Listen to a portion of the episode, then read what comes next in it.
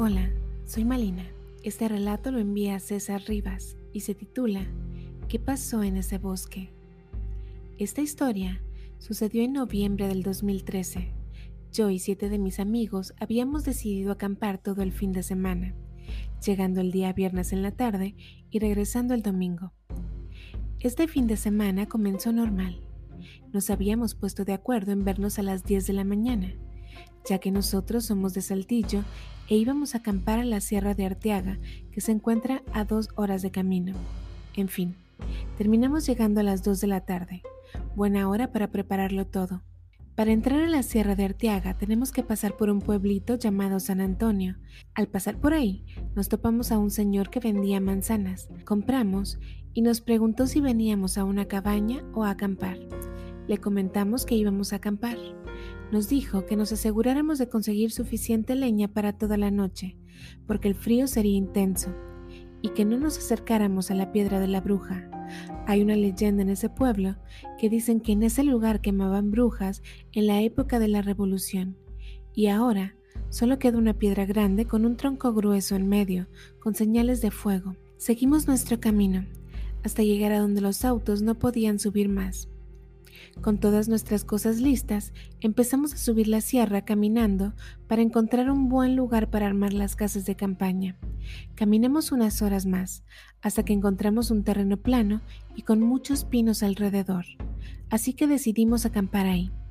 Nos dividimos las tareas. Mientras unos armaban las casas de campaña, otros preparaban la comida y otros recolectaban leña. Así que nos separamos para preparar todo. A mí me tocó traer la leña junto con mi amigo Eduardo. Nos alejamos un poco para buscar y empezamos a escuchar pisadas como si fuera una manada de perros corriendo. No pudimos ver nada y pensamos que podían ser coyotes o gatos monteses, muy comunes en esa zona. Seguimos cortando leña y escuchamos el grito de un niño, seguido de un llanto. Buscamos qué había pasado, pero no encontramos nada decidimos regresar ya con la leña a donde acamparíamos. Al llegar, preguntamos si no habían escuchado las pisadas o el grito del niño, pero nadie había escuchado nada. Ya con todo listo, empezamos a comer y a tomar cerveza. Ya todos sentados alrededor de la fogata, estábamos platicando cuando Eric decidió sacar una tabla Ouija. Nos pusimos a jugar, pero al estar un poco tomados no le dimos la seriedad debida. Empezamos a jugar, preguntando si había algún espíritu cerca con quien platicar. La tabla se movió y marcó que sí.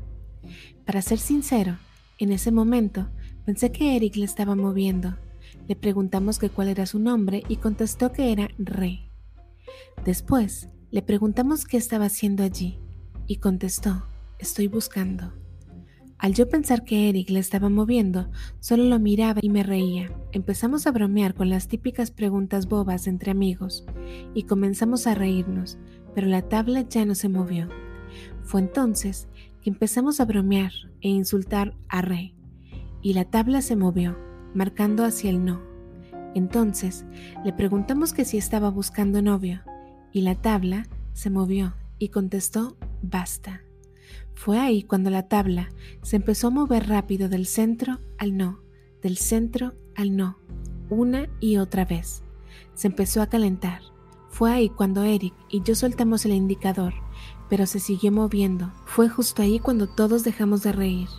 Al momento de intentar tomar la tabla, empezó a hacer mucho aire y formó un remolino justo alrededor de nosotros. Como el aire era muy fuerte, levantaba muchas hojas secas y ramas pequeñas. Era muy difícil ver lo que pasaba a nuestro alrededor. A mí me dio la impresión de ver entre los pinos la figura de un hombre. Cuando el remolino se hizo más intenso, lo único que pudimos hacer fue cubrirnos la cara y agacharnos. Después de como dos o tres minutos se detuvo. Al levantarnos y revisar nuestras cosas, nos dimos cuenta que el paisaje alrededor de nosotros había cambiado. Era un poco diferente, pero no le dimos mucha importancia. Solo acomodamos nuestras cosas y volvimos a prender la fogata, porque estaba a punto de anochecer. Ya con todos sentados alrededor y platicando sobre lo que había ocurrido, todos platicaron que habían visto la silueta de aquel hombre entre los pinos. Fue en ese momento que se escuchó un grito esta vez de una mujer, pero fue un grito raro, como cuando gritas molesto. Todos nos levantamos enseguida y empezamos a apuntar con las lámparas alrededor. Vimos un tecolote en un pino que parecía que nos estaba observando, o por lo menos esa fue la impresión que nos dio. Lo raro es que no se fue al momento en que nos dimos cuenta que estaba ahí, y no sé si era por la tensión que había, pero pareciera que nos observaba con una sonrisa, o eso fue lo que pensé hasta que Ángel se desesperó, tomó una piedra y dijo, ese pájaro se está burlando de nosotros.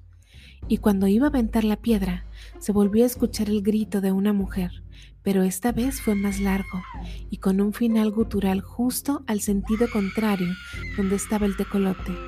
Esto hizo que me dieran escalofríos, y al ver la reacción de mis amigos, ellos sintieron lo mismo. Yo y Ángel nos acercamos un poco a los pinos para ver si lográbamos ver algo, pero no se veía ni escuchaba nada. Nos dimos cuenta que el camino por donde subimos ya no se encontraba. Los demás se acercaron a ver y también se preocuparon por eso. Aunque era más el miedo que teníamos, decidimos quedarnos en la fogata para evitar que se apagara y a la mañana siguiente veríamos dónde estaba el camino. Después de una paz de una hora, nos turnamos para vigilar mientras los demás dormían. Los primeros en tomar turno fuimos Dante y yo. No pasó mucho tiempo se empezó a escuchar el ruido de pisadas que habíamos escuchado antes, como si fueran muchos perros alrededor de nosotros corriendo, y como fue pasando el tiempo, se escuchaba más intenso, como si corrieran más rápido, cuando de la oscuridad se escuchó un chistido muy fuerte que hizo que todos salieran de sus casas de campaña para ver qué es lo que estaba pasando. Ya todos reunidos se volvió a escuchar el chistido más seguido, pero cambiaba de posición. Siempre se escuchaba que venía de diferentes lados, y al buscar entre los pinos nos dimos cuenta de que el tecolote seguía ahí. Al apuntarlo con la lámpara, seguía con ese gesto de sonrisa burlona hacia nosotros. Era algo escalofriante. Otra vez hubo unos momentos de paz, donde solo se escuchaban los grillos. Luis sacó un whisky y nos sirvió un trago a cada uno y dijo, para agarrar valor y pasar la noche. Justo en cuanto terminó de hablar, se escucharon los pasos de alguien que se acercaba. En ese momento sentí una sensación en la boca del estómago, como cuando presientes que algo va a pasar. Ángel dijo, Oigan, miren, de este lado hay alguien parado. Cuando volteamos a ver solo se veía una silueta de negro parada entre los pinos observando. Solo se lograba ver gracias a la luz de la luna, porque nadie se atrevió a apuntarlo con la luz de la linterna. Se volvió a escuchar el chistido, y al volver a mirar donde estaba la silueta, ya no se apreciaba nada. Y así, pasamos la noche con el ruido de algún animal corriendo alrededor de nosotros. Iban a ser las 6 a.m. cuando ya estaba amaneciendo, y todos pudimos dormir. Despertamos más o menos a las 12 del mediodía, y nos dimos cuenta que todas nuestras cosas estaban fuera de las mochilas, como si alguien buscara algo. Empezamos a recoger todo para irnos, pero al momento de buscar el camino por donde llegamos no había tal, y por la altura de los pinos no se alcanzaba a ver el pueblo cercano, así que empezamos a caminar, pero no encontrábamos el camino de regreso, y en esa zona de la sierra no hay señal. Tenías que subir hasta una caseta que usaban los guardabosques. Lo raro es que la caseta no se veía desde ningún punto en donde estuviéramos, y por lo general se podía ver desde cualquier parte así que decidimos subir un poco más. Seguimos caminando sin ver nada. Estaba a punto de anochecer cuando nos topamos con una cabaña vieja y abandonada. Entramos para revisar las condiciones. Como no estaba muy sucia, decidimos quedarnos ahí, en lugar de acampar afuera. Antes de que oscureciera por completo, salimos por leña, mientras que otros preparaban algo de comer. Al regresar, Notamos que el tecolote estaba parado en el techo de la cabaña. Al acercarnos más, voló. Al meterse el sol, ya teníamos la chimenea prendida y la comida lista. Nos sentamos en el piso y empezamos a comer, preguntándonos cómo íbamos a regresar. Solo teníamos dos opciones, encontrar el camino de regreso al pueblo o subir hasta la caseta de vigilancia para poder llamar a alguien. Justo cuando terminábamos de comer, se escuchó un golpe en la puerta y después escuchó otro y otro más en el techo, como si estuvieran arrojando piedras. Salimos todos, para ver de dónde venían esos ruidos, pero no logramos ver nada, solo el tecolote afuera de la cabaña observando, con ese gesto burlón que aparentaba tener. Al no ver nada, y al dejar de escucharse los golpes, nos regresamos dentro de la cabaña. Metimos un tronco grande para atorar la puerta, ya que ésta no se podía cerrar. Preparamos los sleeping para dormir. Cuando se empieza a escuchar de nueva cuenta a la mujer gritar, pero esta vez fue un grito de dolor aún más aterrador que el de la noche anterior. No hicimos nada, ni tratar de ver de qué se trataba. Solo pusimos más leña a la chimenea para evitar quedarnos a obscuras. Se volvió a escuchar a la mujer gritar de nueva cuenta, pero esta ocasión seguido de una risa que parecía venir de la misma mujer. Esto nos puso más alerta. Tratamos de ver por las ventanas qué era lo que había afuera, pero no logramos ver nada. Solo pudimos escuchar a la mujer gritar de dolor, seguido de una risa perturbadora. Así ocurrió por un rato más, hasta que se dejó de escuchar. Pasaron 30 minutos aproximadamente, cuando se escuchó que algo cayó en el techo de la cabaña. Pensamos que habían arrojado algo nuevamente, pero esta vez se escucharon pasos. Era como si fueran las garras de un ave arrastrándose por la madera del techo. Seguido de esto, se escucharon otros tres golpes, y luego se empezaron a mover. Pareciera que había varios pájaros grandes caminando sobre el techo. Cuando empezaron a escarbar, fue cuando nos desesperamos. Era ya demasiado lo vivido estas dos noches. Les empezamos a gritar que nos dejaran en paz y salimos corriendo con cualquier cosa que pudimos agarrar para defendernos. Pero al momento de salir no había nada. Buscamos cerca de los pinos e incluso nos subimos al techo pero no vimos nada. Lo más raro es que el techo estaba muy sucio.